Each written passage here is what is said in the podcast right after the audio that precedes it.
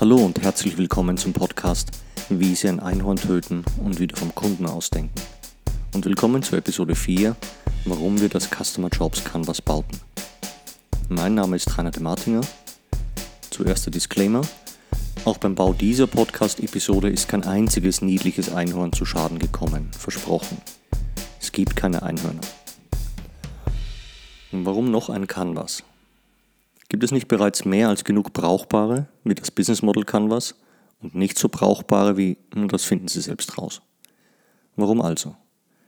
Weil wir, meine Chefgrafikerin Sandra Schulze und ich, fanden, dass es ein verständliches Format braucht, um das eher verschwommene Thema vom Kunden ausdenken mit Struktur aufs Papier zu bringen. Auf ein Papier, egal wie groß. Ende letzten Jahres bauten wir mit Architektenpappe und vielen Post-its dann die ersten Prototypen mit den unserer Meinung nach wichtigsten Elementen, die eine tatsächlich in der Unternehmensrealität brauchbare und praktisch umsetzbare Darstellung haben sollte. Der Startpunkt war sofort klar. Das Canvas sollte nahtlos am Feld Customer Segments des Business Model Canvas von Alexander Osterwalder andocken. Mit jedem vorher als wichtig identifizierten Kundensegment wollten wir in die Tiefe gehen und durch die intensive Beschäftigung damit auch einen spürbaren Mehrwert bieten. Zum einen einen Mehrwert gegenüber einer bloßen Auflistung von möglichen Nutzenversprechen für die jeweiligen Kunden, also eine Antwort, die oft gegeben wird, bevor die eigentliche Frage verstanden wurde. Verstehen Sie mich nicht falsch, alleine die Bereitschaft, strukturiert über den Kundennutzen abseits von Functions und Features nachzudenken, ist viel wert und schon die halbe Miete. Aber eben nur die halbe finden wir. Eine Liste an Value Propositions beantwortet unserer Meinung nach die Frage, warum Kunden kaufen. Nicht wirklich ausreichend und vor allem nicht so klar, dass daraus umsetzbare nächste Schritte abgeleitet werden können. Und zum anderen einen Mehrwert gegenüber einer Persona-Darstellung, wie wir sie aus Design Thinking Aktivitäten kennen. Die Persona hat eine Menge positiver Effekte und Nebeneffekte, keine Frage aber sie beantwortet unserer Meinung nach ebenfalls nicht die Frage, warum Kunden kaufen. Egal ob Endkunden oder Geschäftskunden, egal ob Plattform-Businessmodell, Non-Profit-Organisation in einer Startup-Phase oder Konzern mit Cloud-Business.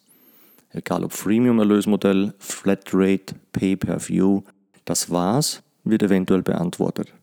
Das Wie viel ebenfalls, aber eben nicht das Warum. Das Ziel unseres Canvas war ebenfalls sofort klar. Ein gründlicher Blick auf die jeweilige Motivation der wichtigsten Kundensegmente. Deren zu erledigende Aufgaben sollten vertreten sein, der jeweilige Kontext, genauso wie die Kräfte, die sie zu einer neuen Lösung hin und von einer neuen Lösung wegbewegen. Auch die Frage, wie die Kunden ihren Erfolg messen, darf nicht fehlen. Und Fragen nach bisherigen Versuchen, ihre jeweiligen Aufgaben zu lösen. Das hatte seinen Preis. Der erste Wurf des Canvas hatte mehr als 20 Felder was einer übersichtlichen Darstellung ebenso im Weg stand wie der Motivation potenzieller Kunden, mit dem Füllen der Felder überhaupt zu beginnen. Außerdem wollten wir Hinweise einbauen, in welcher Reihenfolge die Felder unserer Meinung nach zu füllen wären, um mit überschaubarem Aufwand zu einem guten Ergebnis zu kommen. Die für uns erstmal schmerzhafte Reduktion auf 14 Elemente führte dann zu einer Umsetzung in ein ansehnliches Canvas, das die Optik unserer anderen im Workshop eingesetzten Canvas aufgreift und im Format A0 ausreichend Platz für eine Menge Post-its bietet. Erste Tests Anfang dieses Jahres liefen gut an. Die Beta-Versionen des Customer Jobs Canvas halfen Social Entrepreneurs dabei, ihre zuvor im Workshop skizzierten Geschäftsmodelle zu testen und zu hinterfragen und sich im Team auf eine gemeinsame Sicht auf ihre wichtigsten Stakeholder zu verständigen. Ich durfte Unternehmensberater, Pre-Sales Manager, Vertriebsleiter, Produktmanager und für die Geschäftsentwicklung Verantwortliche dabei begleiten, alleine oder im Team ihrem bisherigen Wissen um die als wichtig identifizierten Kunden eine bessere Struktur zu geben. Als Ergebnis dieses Closed Beta haben wir in der Benennung und Positionierung einzelner Felder gearbeitet, um den Fluss der Bearbeitung zu verbessern und möglichst vielen Anwendungen über Unternehmensgrößen und Industrien hinweg Rechnung zu tragen. Im Frühjahr konnten wir dann die finale Version des Canvas ankündigen und für die folgenden Workshops mit Kunden auch uneingeschränkt verwenden. So, was ist der Nutzen des Customer Jobs Canvas? Warum beantwortet eine durchaus übliche Kombination aus Geschäftsmodell, Persona und Customer Journey die wichtige Frage, warum Kunden kaufen, unserer Meinung nach eben nicht? Ich darf kurz, nur kurz versprochen, ausholen und den Psychologen Daniel Kahneman in den Zeugenstand rufen. Er hat die Abkürzung YCAT geprägt. What you see is all there is.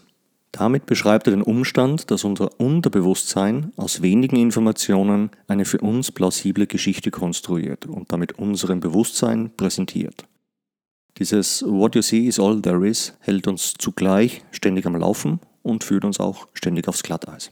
Warum und wie? Unser Gehirn baut blitzschnell aus den ihm vorliegenden Informationen eine möglichst sinnvolle, also unter Anführungszeichen sinnvolle, Geschichte zusammen und nutzt dafür Informationshappen und Erfahrungen. Soweit, so gut. Nur Fakten und Plausibilität spielen dabei keine große Rolle. Wir präsentieren uns selbst eine Geschichte und unser Bewusstsein glaubt diese Geschichte ungefragt oder unhinterfragt. Soweit, so schlecht. Und noch schlimmer, für das Unterbewusstsein ist es deutlich angenehmer, wenn möglichst wenige Informationen vorliegen. Genau dann braucht das Bewusstsein überhaupt nicht unnötig bemüht werden. Das will sowieso Energie sparen und nicht vorhandene oder nicht verfügbare Informationen können wir so oder so nicht verarbeiten. Darum, what you see is all there is.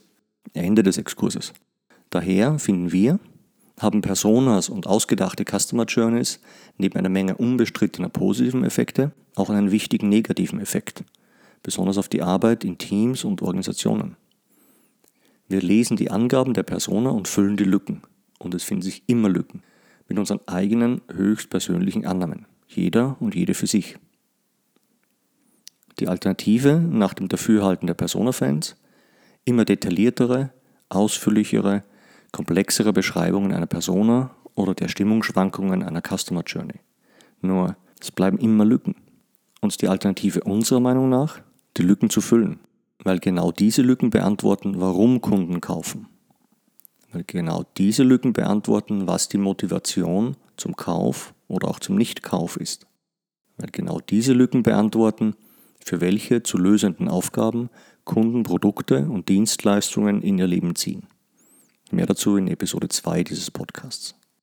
Schreiben Sie mir gerne eine Nachricht, wenn Sie Ihre Produkte und Services auch auf den Prüfstand stellen wollen, auf den vom Kunden ausgedacht Prüfstand.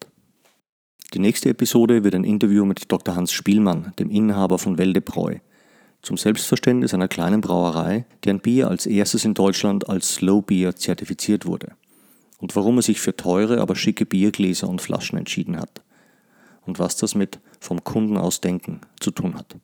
Ich freue mich, wenn Sie wieder auf SoundCloud oder iTunes dabei sind.